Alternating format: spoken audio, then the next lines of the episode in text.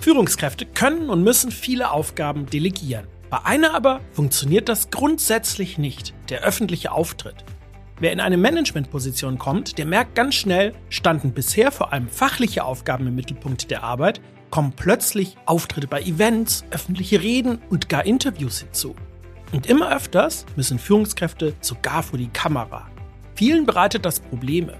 Die gute Nachricht ist, der öffentliche Auftritt ist ein Handwerk, was wirklich jeder lernen kann. Darüber spreche ich in dieser Episode mit Nicole Krieger. Sie ist Moderatorin und ein absoluter Profi in Sachen Auftritt. Mit ihrer Moderatorenschule Baden-Württemberg, deren Gründerin und Geschäftsführerin sie ist, hilft sie Führungskräften, professionell öffentlich aufzutreten.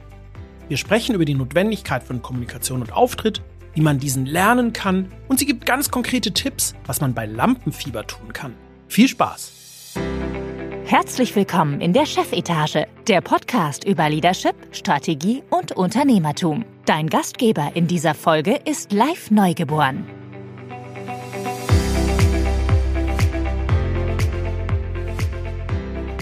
Ja, moin und herzlich willkommen hier in der Chefetage. Ich freue mich total, dass ihr heute wieder mit dabei seid. Ich bin live neugeboren und wie ihr wisst, arbeite ich ganz viel mit Führungskräften und zwar im Bereich Kommunikation. Führungskräfte, ganz gleich welcher Art, egal jetzt ob aus Wirtschaft oder Politik, die haben ja alle eines gemeinsam. Neben ihren eigentlichen Jobs müssen sie kommunizieren können. Denn genau das zeichnet ja am Ende eine Führungskraft aus. Und je höher die Position, desto öfter kommt auch dieses Kommunizieren in Form von öffentlichen Auftritten, beispielsweise bei Events und bei Kongressen, aber auch bei Interviews und natürlich vor der Kamera für Videos, zum Beispiel in den eigenen digitalen Kanälen. Das aber ist für manche Führungskraft eine echte Herausforderung.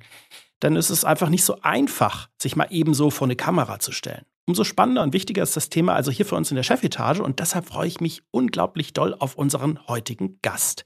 Wir haben nämlich heute eine echte Auftrittsexpertin zu Gast. Sie ist Moderatorin, Speakerin, Trainerin und steht seit über 20 Jahren vor Publikum und Kameras. Als Autorin hat sie mehrere Fachbücher über Moderation und Auftritt geschrieben, als Regisseurin Dokumentarfilme gedreht und ganz wichtig, sie ist selbst auch Unternehmerin und Geschäftsführerin und zwar von der Moderatorenschule Baden-Württemberg.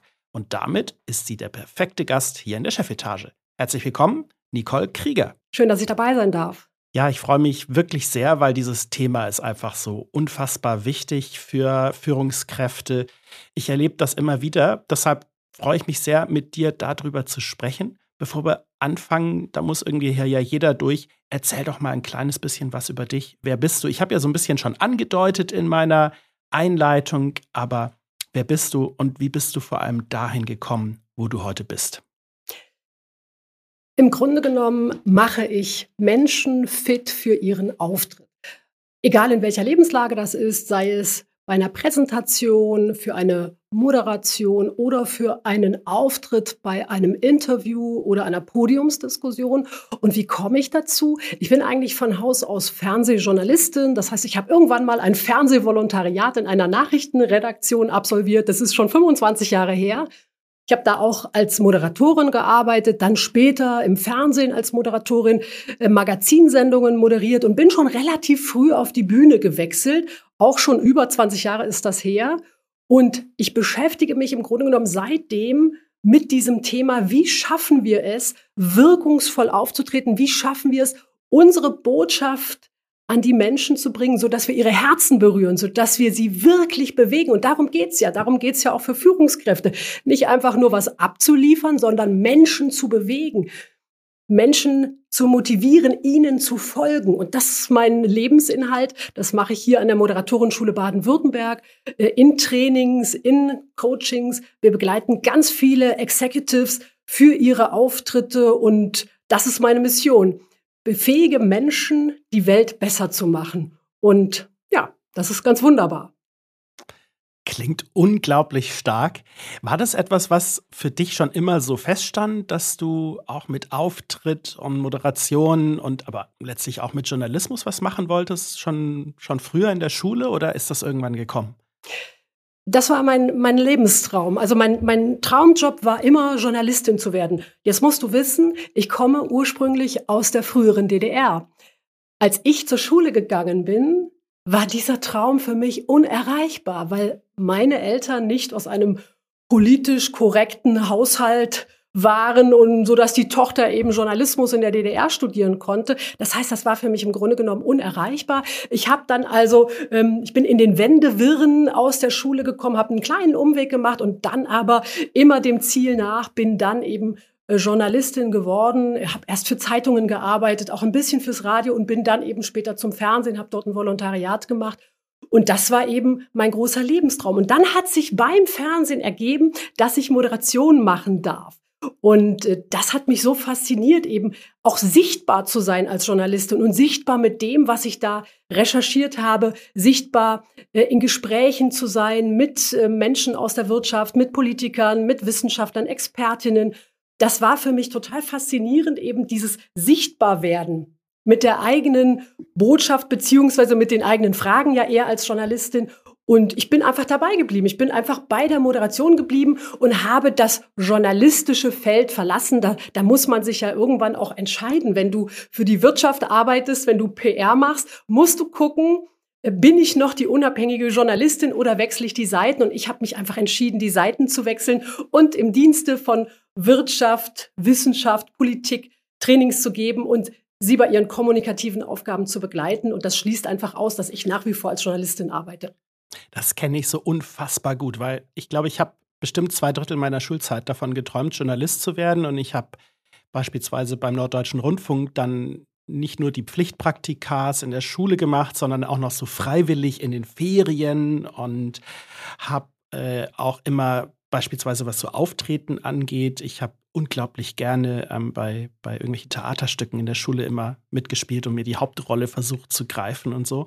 Aber Journalismus war tatsächlich ein totaler Traum von mir. Und dann ist vor circa 20 Jahren äh, das politische Engagement passiert. So würde ich das mal ausdrücken. Dann habe ich angefangen, mich ganz stark politisch zu engagieren und ja, dann war das mit Journalismus letztlich vorbei, weil man kann nicht auf der einen Seite für irgendwelche Abgeordneten arbeiten und äh, sich äh, in Vorstände von Parteien wählen lassen und dann noch unabhängig Journalismus zu machen. Ja, das ist ja auch ganz wichtig. Wenn du mit Menschen arbeitest, wenn du Menschen begleitest aus Politik und Wirtschaft, dann gilt ja auch, der Vertraulichkeitsgrundsatz. Das, was du dort erfährst in so einem Coaching, darf ja niemals auf die andere Seite gelangen. Und gleichermaßen hast du als Journalist die Verpflichtung, eben investigativ zu arbeiten. Und das heißt, das schließt sich einfach aus. Ja, wenn du jemanden begleiten willst, musst du einfach nur für ihn auch da sein und nicht gleichermaßen für die andere Seite arbeiten.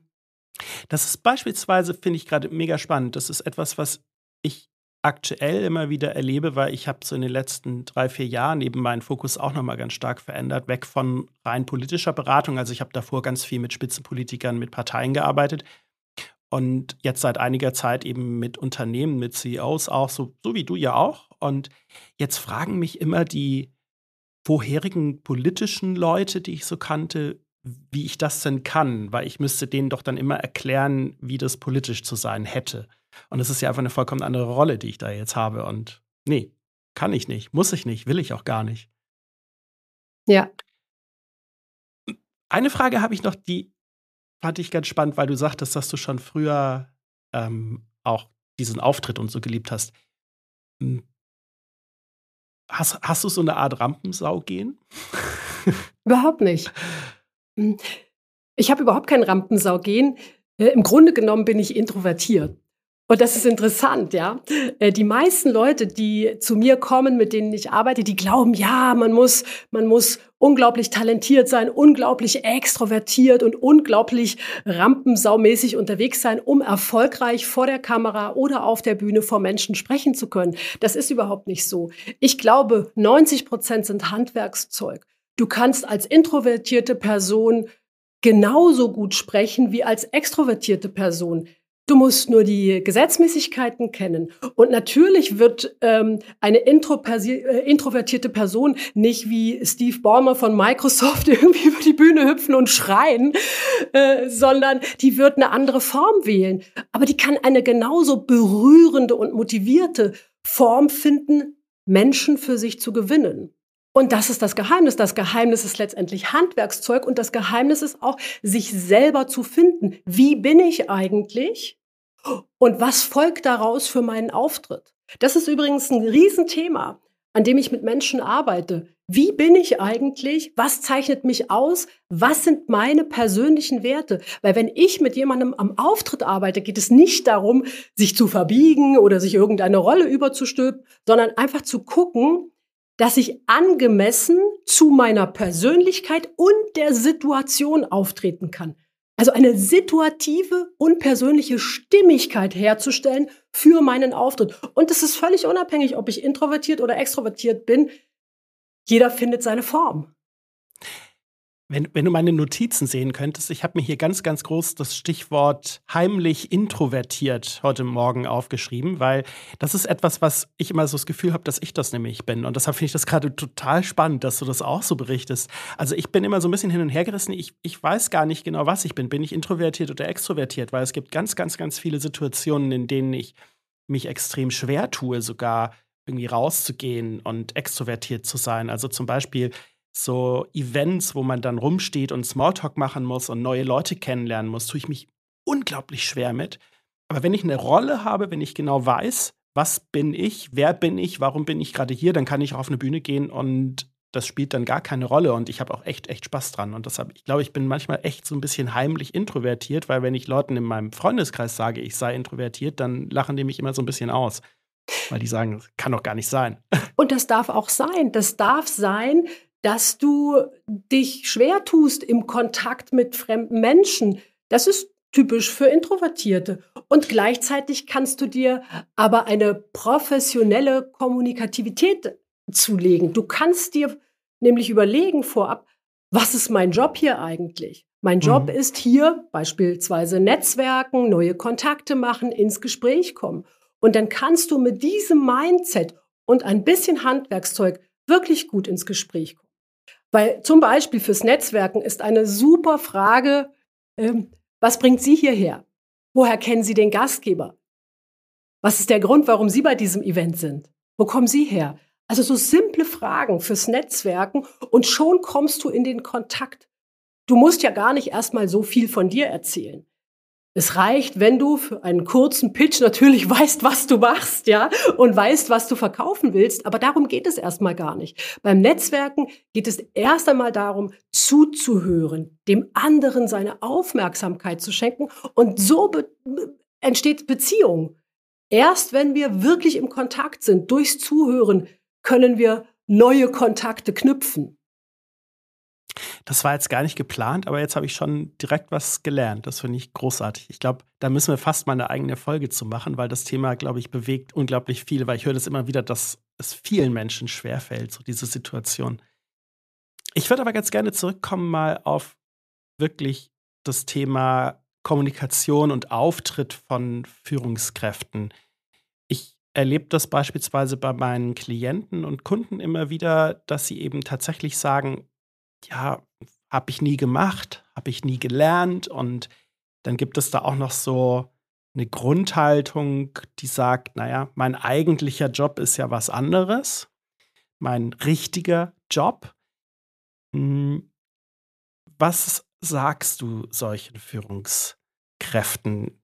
Öffentlicher Auftritt und Führungsposition, ist das etwas, was immer einhergeht oder könnte man sich davor drücken? Öffentliche Auftritte lassen sich für Führungskräfte einfach nicht wegdelegieren. Du stehst für dein Produkt oder für dein Unternehmen oder für dein Thema oder für deine besondere Forschung, wenn du Wissenschaftlerin bist. Und wer, wenn nicht du, soll das in die Öffentlichkeit bringen? Du kannst es nicht an jemanden aus äh, der Mitarbeiterschaft delegieren. Das geht einfach nicht. Du bist das Gesicht. Und das ist auch gut so, dass du das Gesicht bist.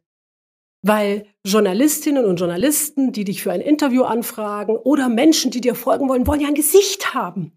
Ein Gesicht zum Unternehmen, ein Gesicht zum Produkt. Wir wollen nicht irgendwo eine Broschüre oder eine Webseite lesen. Wir wollen einem Menschen glauben. Wir wollen einem Menschen vertrauen. Und die beste Möglichkeit ist, dass du es selber machst. Weil es hat auch noch einen weiteren Vorteil. Du hast die Kontrolle. Du musst dich nicht darauf verlassen, was irgendwer eine oder zwei Führungsetagen unter dir da möglicherweise in die Öffentlichkeit bringt, sondern du hast die Kontrolle, was du sagst. und was du machst und wie du dich gibst, das kann direkt mit deinem Produkt oder mit deinem Unternehmen oder deiner Dienstleistung verbunden werden. Allerdings, ja, öffentliche Auftritte sind Chance und Risiko zugleich. Chance, weil du natürlich die Möglichkeit hast, dich und deine Themen bekannt zu machen. Risiko, äh, du kannst es auch ganz schön versemmeln, wenn du dich nicht vorbereitest. Ich sage immer, unvorbereitet auftreten ist wie ins Spielcasino gehen. Kannst Glück haben, musst du aber nicht. Ja, das erlebt man in der Tat sehr häufig leider. Hm, das mit der Kontrolle fand ich einen total spannenden Aspekt, den hatte ich so bisher noch nicht gesehen. Das werde ich mir mal merken für meine, meine Kunden.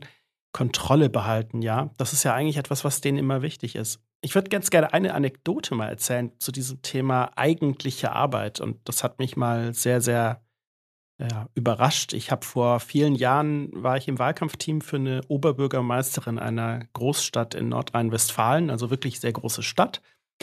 Und wir waren ein 20-köpfiges Team, was ihren OB-Wahlkampf vorbereitet hat. Und wir waren dann irgendwann in der siebten oder achten Sitzung und wer war noch nie da gewesen? Die Oberbürgermeisterin. Die hat einfach noch nie teilgenommen. Und ihr persönlicher Referent hat es immer versucht und hat dann aber mal in einer Sitzung sehr frustriert gesagt, daher kommt auch dieser Spruch von mir mit dieser eigentlichen Arbeit. Sie sagt, sie hätte für so etwas keine Zeit, da wäre ihre eigentliche Arbeit wichtiger. Und das hat mich damals ganz, ganz stark vor den Kopf gestoßen, weil ich das überhaupt nicht verstanden habe, weil die nämlich überhaupt nicht begriffen hat, dass diese öffentliche Kommunikation ja überhaupt der Grund ist, warum sie überhaupt das, was sie als eigentliche Arbeit empfindet, machen kann. Weil sonst wird sie einfach nicht gewählt und dann kann sie so tun, als ob sie OB wäre, aber sie ist es halt nicht mehr. Und das ist schon, also dieses Missverständnis, das haben, glaube ich, ganz viele. Und ich finde das ja auch ein ganz großes Risiko. Ich erlebe übrigens gerade im Moment genauso einen Fall. Ich bereite gerade eine Podiumsdiskussion vor, die ich äh, in anderthalb Wochen moderieren werde. Und ein Gast in dieser Podiumsdiskussion ist ein Europaabgeordneter. Oha. So ein ganz wichtiger. Und äh, normalerweise vor Podiumsdiskussionen schreibe ich meine Gäste an und möchte ein kurzes Vorgespräch mit ihnen führen. A, zum einen, um herauszufinden, wie möchten die gerne angekündigt werden, sodass sie sich wohlfühlen. Und B, um einmal kurz die Themen zu besprechen und die Fragen, die da möglicherweise auf sie zukommen. Und in aller Regel nehmen die Leute das an. Und das ist auch klug, das anzunehmen, damit sie eben wissen, was da auf sie zukommt und sich perfekt präsentieren können. Und dieser Europaabgeordnete, da schrieb mir das Büro zurück, ja, sorry, keine Zeit. Also so ähnlich wie bei deiner Oberbürgermeisterin, sorry, keine Zeit dafür. Aber no, es kommt noch besser. Ich habe bis heute auf mehrfache Nachfrage selbst von den Assistenten keine Informationen zu diesem Mann bekommen. Und ich habe gestern ein letztes Ultimatum gesetzt. Ich sage so, ihr Lieben, also entweder kriege ich bis morgen Informationen oder ich arbeite journalistisch. Und wer clever ist, weiß, was Traum. dann passiert. Äh, dann, wenn Journalisten einmal im Netz äh, recherchieren und die Fragen stellen, die sie stellen möchten, dann kann das schon sehr, sehr kritisch werden für die Person, weil sie nicht wissen, was auf sie zukommt. Und das ist genau das, was ich auch Führungskräften mitgeben möchte. Wenn sie die Chance haben, sich vorzubereiten auf so ein Podium, wenn sie schon die Chance haben, mit der Moderatorin zu sprechen, dann nutzen Sie die Chance oder eben mit der Journalistin. Weil sie können so die Kontrolle behalten, sie können so steuern, was da in die Öffentlichkeit kommt und sie können sich vorbereiten. Ich würde nie unvorbereitet in ein Interview oder in einen öffentlichen Auftritt gehen. Ich bin auch auf diesen Podcast übrigens vorbereitet. Weil alles, was von mir in der Öffentlichkeit existiert, das ist doch wirksam damit werde ich doch gesehen und damit werde ich auch bewertet. Und da möchte ich natürlich, dass das möglichst alles in meinem Sinne ist. Und das wollen ja Führungskräfte auch. Deswegen mein Tipp, nutzen Sie jede Möglichkeit, sich vorzubereiten und Vorgespräche zu führen. Mhm. Ich glaube, das hat ganz viel was auch mit dem persönlichen Mindset, mit der inneren Haltung, der, der Grundeinstellung zu tun. Und ich habe ja nun mit unfassbar vielen Politikerinnen und Politikern zusammengearbeitet und da erlebe ich halt immer wieder ein Mindset und das nenne ich einfach mal Selbstüberschätzung. Und das geht in viele Richtungen, also die eigenen Leistungen selbst zu überschätzen, aber auch die eigene Position, die eigene Wertigkeit. Und da kommt ganz schnell so ein, ähm, naja, die wollen ja was von mir, ich will von denen gar nichts, ich bin viel wichtiger und jetzt will da so eine Moderatorin mit mir reden. Und das ist schon häufig leider der Fall. Und immer wenn ich das in der Wirtschaft gerade sehe, viel, viel weniger im Übrigen, dann versuche ich denen immer zu sagen, ey, ihr wollt doch jetzt bestimmt nicht so sein wie so ein Testosteron gesteuerter Politiker, oder? Aber ich habe, live, ich habe den Eindruck, das ändert sich auch gerade. Ich ähm, begleite oft Vorstände und Vorständinnen von großen Unternehmen. Gerade im Moment äh, begleite ich ähm, einen Vorstand eines Pharmaunternehmens und da bemerke ich, dass gerade die jüngeren Vorstände ein ganz anderes Mindset haben. Die sind viel reflexiver auch unterwegs. Die wollen an sich arbeiten.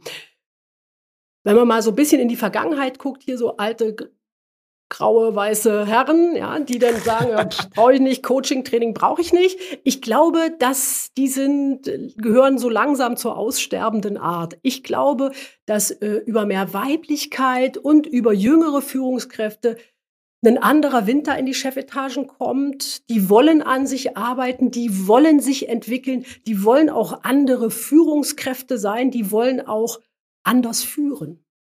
Mhm.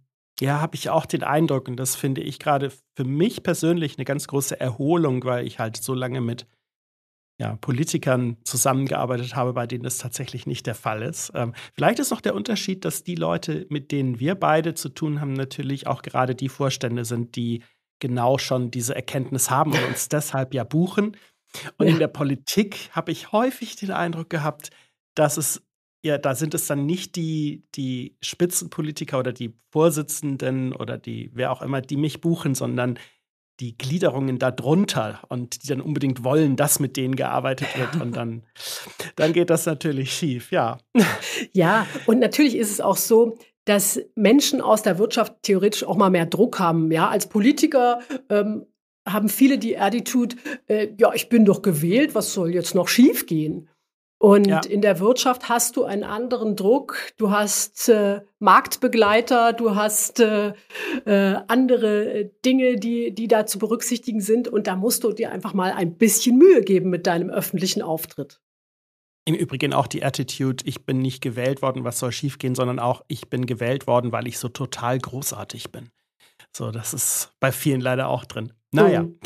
Ähm, Nochmal zurück auf die Frage Kommunikation für Führungskräfte, warum das so wichtig ist. Ähm, das ist, ist ja tatsächlich einfach etwas, was für viele im Alltag bislang keine Rolle gespielt hat. Dann sind sie plötzlich Führungskraft und müssen sich eben mit sowas auseinandersetzen und müssen, wie du gesagt hast, gerade zum Gesicht des Unternehmens werden. Das ist auch so, wo ich so ein bisschen Platte mit Sprung immer rede. Leute, was ihr für euer Unternehmen leisten könntet, wenn ihr auftretet, wenn ihr öffentlich kommuniziert, das ist so unglaublich wertvoll, tut es.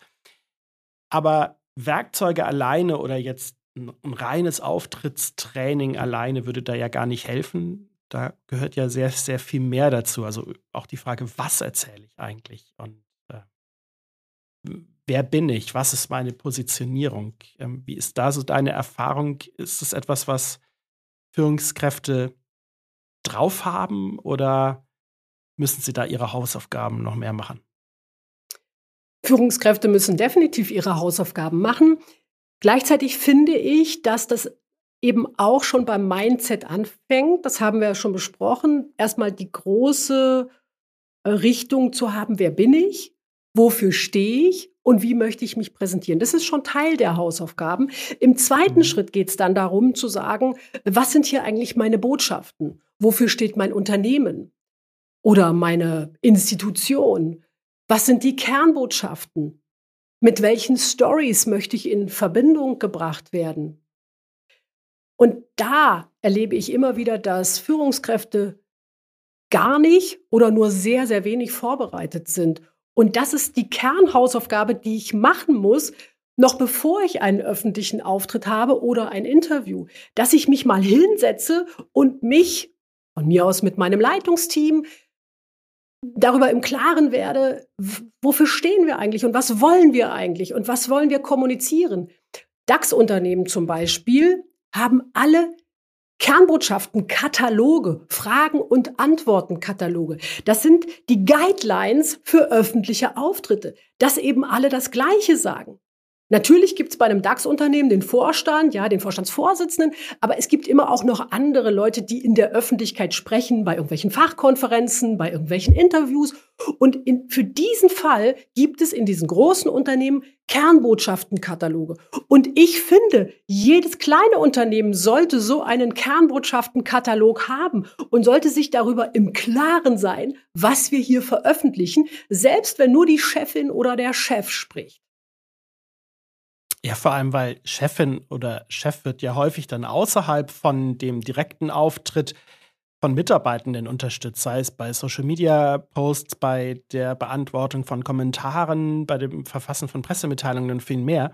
Und dass da so eine rote Linie reinkommt. Also, das ist ein, ein super Tipp, den du da hast mit diesem Katalog. Ich versuche auch immer zu erreichen, dass wir ein, ein ein echtes Konzept erstmal ausarbeiten, in dem klar definiert wird, was ist eigentlich unser Narrativ, also was ist letztlich die Story, die wir erzählen wollen, was sind die Kernbotschaften. Ja, so ein, wie so eine Art Playbook daraus zu machen, das ist großartig, ja. Und es gehört auch noch mehr als die reine Kernbotschaft in so ein Workbook oder Playbook, wie du das nennst. Du brauchst dazu auch immer aktuelle Zahlen, Daten, Fakten und du brauchst dazu persönliche Geschichten, also Geschichten, die du selber erlebt, gehört, gelesen, beobachtet hast. Also es ist nicht nur die Kernbotschaft, ja, die etwas vermittelt, weil nur die Kernbotschaft, die muss dir erstmal einer glauben, aber damit sie dir jemand glaubt, musst du sie halt eben untermauern. Du musst sie untermauern mit glaubwürdigem Material, nämlich Zahlen, Daten, Fakten und die Story sorgt dafür, dass es in die Herzen kommt. Ja, deswegen du brauchst also komplettes Material, damit du öffentlich auftreten kannst und öffentlich deine Botschaft gewinnend rüberkriegst. Das ist eine super Beschreibung. Ähm, es gibt ja diesen Golden Circle von Simon Sinek mit dem Wie. Äh, nein, Why, ne? Mit dem Why, ne? Äh, äh, genau, ich wollte von außen kommen, also mit dem Was, mit den mhm. Fakten, Daten, Zahlen, dann dem, dem Wie und dann innen drin dem Kern, dem Why, dem Warum, warum mache ich das Ganze? Und ich habe häufig so Diskussionen, gerade in der Wirtschaft mit Kunden, die sagen, naja, das ist total überschätzt. Und ich glaube, wenn man das so versteht, wie du das gerade gesagt hast, dass dieses Why in der Mitte zwar extrem wichtig ist, vorhanden sein muss, aber wir brauchen das Was wir brauchen die Fakten als Beweis am, am Rand sozusagen, die das unterstützen und sagen, das stimmt auch, was wir hier erzählen. Das geht auch genau in die Richtung. Dann wird das sehr, sehr mächtig, ja. ja. Du brauchst die Fakten für die Glaubhaftigkeit. Genau. Weil unser Gehirn ja immer abgleicht. Also die Story ist das, was uns zuerst erreicht. Mit der Story triffst du ins Herz, das berührt uns. Und wenn uns eine Story tief berührt, dann folgen wir deiner Idee, deinem Gedanken. Aber dann gibt es immer noch den Kontrollmechanismus im Gehirn. Und der checkt, na, stimmt das, was der mir hier gerade erzählt? Und dieser Kontrollmechanismus, der braucht Futter. Und das sind eben Zahlen, Daten, Fakten. Und wenn du das komplett hast, ja, dann kannst du sehr, sehr sicher sein, dass deine Botschaft auch ankommt. Ich habe gerade ein Unternehmen als Kunden, wo wir tatsächlich ein ganz großes Storytelling-Konzept zusammen ausarbeiten. Und jetzt wollte ich solche Zahlen, Daten, Fakten und die hatten sie dann gar nicht vorliegen und die sind jetzt seit, ich glaube, irgendwie zwei Monaten dabei. Mal so grundlegende, so wie viele Projekte hatten wir eigentlich, äh, um mal zu untermauern, wie ja, für Erfahrungen sie haben. Ne? Man kann immer erzählen, wir haben umfangreichste Erfahrungen, aber dann mal zu sagen, so wie viel haben wir eigentlich schon gemacht? Was haben wir in dem Bereich erreicht? Was haben wir getan? Liegt alles nicht vor, wird jetzt ausgearbeitet gerade. Ja, wenn, hm. wenn sowas also öfters bekannt wäre, dass es das nötig ist, dann wäre es ja viel einfacher. Es müssen auch nicht immer Zahlen aus dem eigenen Haus sein. Das ist ganz interessant. Also wenn du zum Beispiel, du willst zum Beispiel das Thema, nehmen wir mal heute das Thema E-Mobilität. Ja? Du möchtest das Thema E-Mobilität pushen. Dann habe ich heute Morgen in den Nachrichten gehört, im Deutschlandfunk, dass dieses Jahr schon 13.000 E-Ladesäulen gebaut wurden und dass es ab sofort seit heute eine Förderung von solarstrombetriebenen E-Ladesäulen gibt. Ja, das sind Fakten. Und ja. das müssen nicht die Fakten aus der eigenen Firma sein. Das sind generelle Fakten. Ja, Fakten gibt es immer auch in den Nachrichten. Und wenn ich jetzt in der Firma keine Fakten habe oder vielleicht auch keine Fakten veröffentlichen möchte, weil der Wettbewerber zuhören könnte, dann gucke ich eben, was gibt es für generelle Fakten zum Thema. Was gibt es für generelle Zahlen, die meinem Thema Bedeutung verleihen können? Das kann ich recherchieren in den Medien. Übrigens, das mit dem Wettbewerber, der dann zuhören könnte, ist auch ein wunderschönes Thema, wo ich immer wieder diskutieren muss, wenn es darum geht, wie stark kommunizieren wir eigentlich. Und die Alternative kann ja nicht sein, dass man nicht kommuniziert, weil dann ja, kann man sich auch gleich verstecken.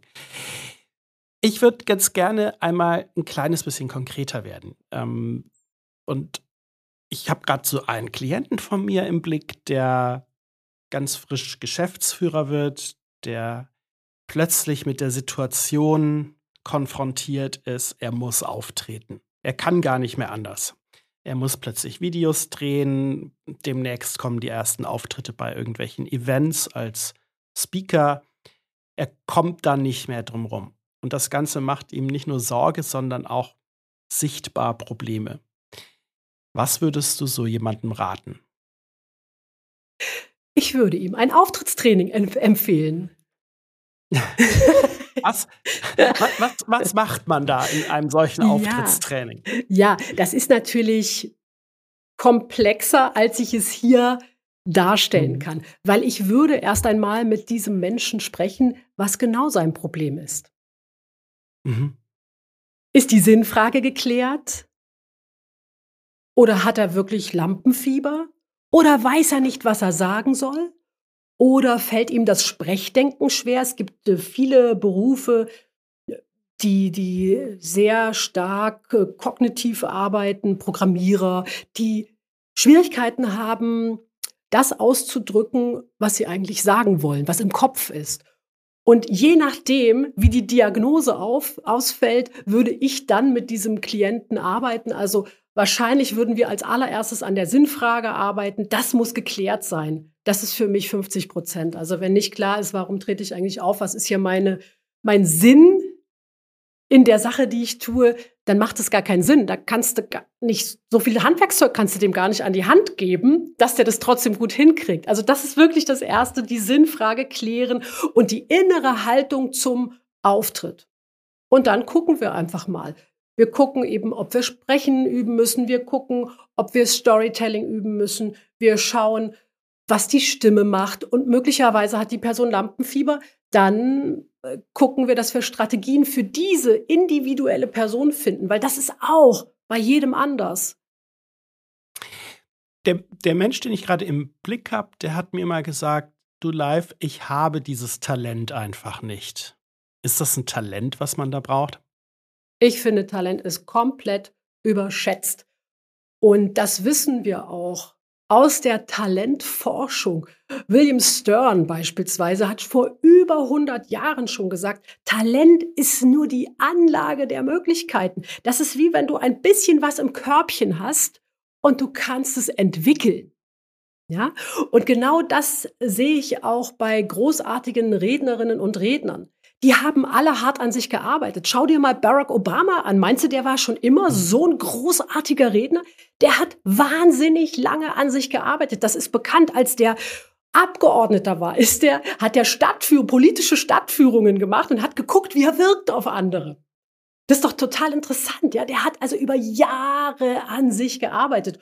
Und wenn ich mir hierzulande manche Politikerinnen und Politiker angucke, die haben auch über Jahre gearbeitet. Nicht immer ist das Ergebnis sensationell. Also beispielsweise Frau Merkel. Ja, Frau Merkel mhm. ähm, hat wahnsinnig lange an sich gearbeitet, aber ja, also immerhin äh, ist die Merkel-Raute geblieben. Ne? Das hat sie auch von einem Trainer ja, es ist auch unglaubliche Veränderung, wenn man sich mal anschaut, wie sie in den 90ern aufgetreten ja. ist, bis dann, also das natürlich ist es Erfahrung, klar, Erfahrung, die kommt mit der Zeit, aber viel ist auch Handwerk bei ihr gewesen.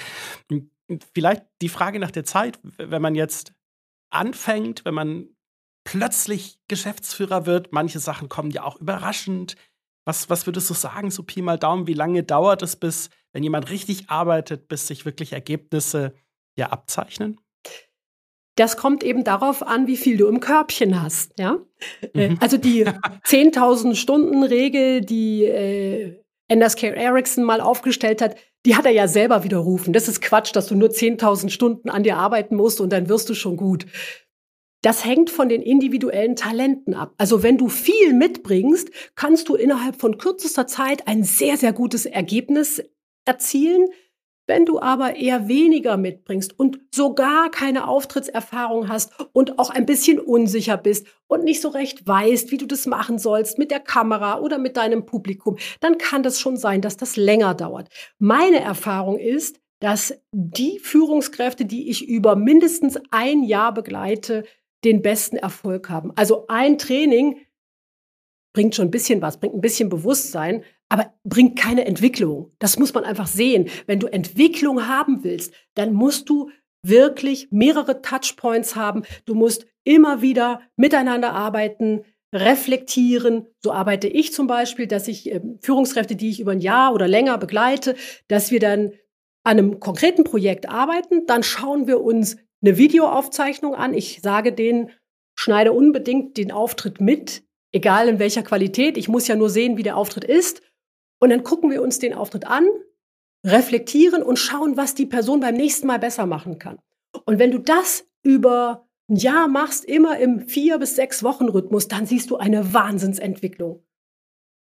Ist auch wieder eine Frage des Mindsets irgendwie, also der, der Bedeutung, die man sowas zumisst, weil ich glaube, niemand würde von einem Ingenieur erwarten, dass er nach einem Tag Uni alles kann. Äh, niemand würde von einem Handwerker das erwarten oder von, von einem Arzt gar. Aber bei Kommunikation habe ich häufig so den Eindruck, da hofft jeder, man kann irgendwie so dieses, wo man einmal so einen Schalter, wo man schnipst und dann ist alles perfekt. Und das ist ja, ne, das muss ja so ganz schnell gehen. Aber dass es etwas ist, wo man ganz lange dran arbeiten muss, das haben viele nicht verstanden. Ja, das Bewusstsein ja. ist bei vielen nicht vorhanden, dass das wirklich eine langfristige Entwicklung ist. Weil die meisten Leute denken, na ja, im Alltag klappt es doch auch. Ich habe ja Freunde und ich habe eine Partnerin oder einen Partner. Also kann ich kommunizieren. Aber so einfach ist es natürlich nicht, weil ich kommuniziere ja als Chefin oder Chef eben konkrete Botschaften. Ich möchte ja mein Unternehmen oder meine Institution im besten Licht dastehen sehen. Und ich erlebe das immer wieder, dass ähm, Führungskräfte dann sagen, ja, das kostet so viel Zeit und es kostet ja auch noch so viel Geld, so ein Training zu machen. Und dann sage ich immer, hm, das ist richtig, dass das teuer ist, zeitlich und finanziell. Ich frage Sie aber mal, wie teuer wird's denn, wenn Sie nicht gut kommunizieren? Was kostet es Sie, wenn Sie oh, ein ja. Interview versauen? Oh ja. Das hat schon manche Unternehmen richtig was gekostet. Und ja. äh, gerade wenn wir jetzt zum Beispiel über Krisenkommunikation reden, das kann richtig teuer werden. Ja. Wenn ich in der Krise nicht richtig kommuniziere. Und darauf muss ich übrigens als Chefin oder Chef auch vorbereitet sein. Ich muss nicht nur vorbereitet sein auf die Auftritte, die ich planen kann, sondern ich muss auch vorbereitet sein auf die Dinge, die da plötzlich über Nacht auf mich zukommen. Und dann sollte man nicht nur handwerklich vorbereitet sein, sondern sich auch ein ja, gewisses Standing bereits erarbeitet haben. Ich denke gerade an ein Unternehmen, mit dem wir mal gesprochen haben, ich mache das jetzt mal sehr vage, die haben tatsächlich von heute auf morgen einen riesigen Krisenkommunikationsfall gehabt, dass auch das halbe Internet in einem Shitstorm über sie hergezogen ist. Und da hat dann der Geschäftsführer mit einem Posting bei LinkedIn geantwortet, wo er die Community des Unternehmens angesprochen hat. Und ich habe nur gedacht, von welcher Community sprichst du? Ihr habt noch nie was gemacht. Ihr habt immer nur rausgesendet irgendwelche Werbebotschaften, sonst habt ihr nie was getan und dich persönlich kennt auch kein Mensch. Von welcher Community sprichst du? Das sind Sachen, die muss man vorbereiten. Nur wenn man das Standing hat, nur wenn man die Community hat und dann das Handwerk, dann kann man in der Krisenkommunikation auch richtig was reißen, ja? Ja, unbedingt. Ganz zum Schluss. Was würdest du ganz konkret einer Führungskraft raten, die morgen einen großen Auftritt hat, auf einer Bühne stehen muss und heute vor Lampenfieber fast zergeht? Gibt es so zwei, drei Tricks, irgendwelche Kniffe, die sie anwenden kann, dass es irgendwie wenigstens ein bisschen besser wird? Ich habe drei Tipps für dich mitgebracht in drei Stufen. Am Tag vorher kann diese Führungskraft mentales Training machen. Das ist übrigens wissenschaftlich evaluiert. Wenn du dir Anstrebungsziele visualisierst, dann wirst du ruhiger, der Stress geht runter und du wirst besser performen. Also stell dir ein Zielfoto vor.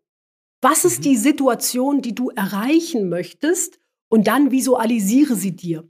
Visualisiere sie dir bestenfalls über alle Sinneskanäle. Also was hörst du, was siehst du, was riechst du, was schmeckst du und so weiter. Und diese Visualisierungsübung, dieses mentale Training kann deinen Kopf, deine Gedanken auf positive Emotionen umprogrammieren und kann dafür sorgen, dass du am Ende auch gut performst. Am Tag selber. Ja, die Nacht ist überstanden und die Führungskraft hat einigermaßen ein paar Stunden geschlafen und am Tag selber ist sie nach wie vor aufgeregt.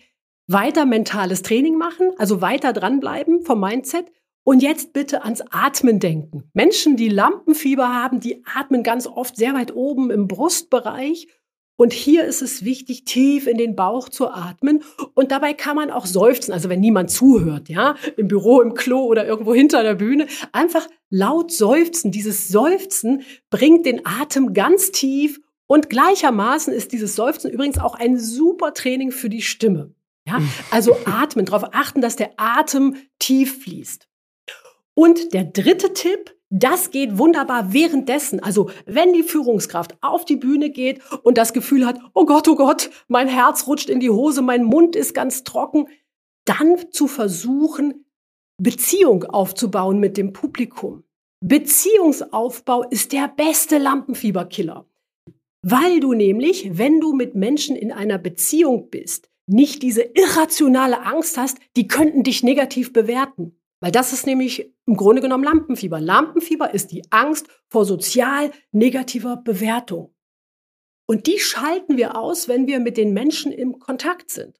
Und das geht zum Beispiel in einer Präsentation, indem du eine konkrete Frage ans Publikum stellst. Mal, gib dir mal ein Beispiel. Du mhm. fragst, geben Sie mir mal ein Handzeichen, wer hat dieses oder jenes schon erlebt? Ja? Und wenn das Publikum die Hand hebt, dann weiß unbewusst dein Gehirn, ach Mensch, die sind ja total nett, die machen ja mit und das ist Beziehungsaufbau. Oder du fragst die Leute, wie geht's ihnen? Wie ist die Stimmung hier? Und wenn sie applaudieren, dann weißt du, hey, sie sind guter Stimmung und sie reagieren auf mich. Das ist Beziehungsaufbau. Das ist für mich die dritte Stufe. Also Mindset, Atmen, Beziehungsaufbau. Ganz großartig. Ich habe in ein paar Tagen einen großen Auftritt in Wien. Ich versuche es mal ein bisschen zu berücksichtigen. Mein Lampenfieber ist immer so lala, aber es ist da und das werde ich auf jeden Fall mal ausprobieren. Ja. Vielen, vielen lieben Dank. Nicole, ich danke dir sehr, dass du da warst. Ich fand das unglaublich spannend, mit dir darüber zu sprechen. Man merkt, wie du für dieses Thema brennst, wie ja enthusiastisch du dabei bist. Das fand ich total beeindruckend. Vielen lieben Dank. Sehr gerne, hat mich sehr gefreut. Wenn es euch da draußen auch gefallen hat, dann ja, schreibt uns, lasst uns ein Like da, wo ihr könnt. Abonniert meinen Kanal, dann seid ihr nämlich auch beim nächsten Mal wieder da. Und wenn ihr eine Frage habt, dann könnt ihr euch total gerne melden. Die Kontaktdaten findet ihr in den Show Notes per E-Mail, per WhatsApp, ganz wie ihr mögt. Und ja, wie gesagt, auf jeden Fall abonnieren, dann hören wir uns ganz bald wieder. Und da freue ich mich schon drauf. Bis dahin, Tschüss. Ja, tschüss.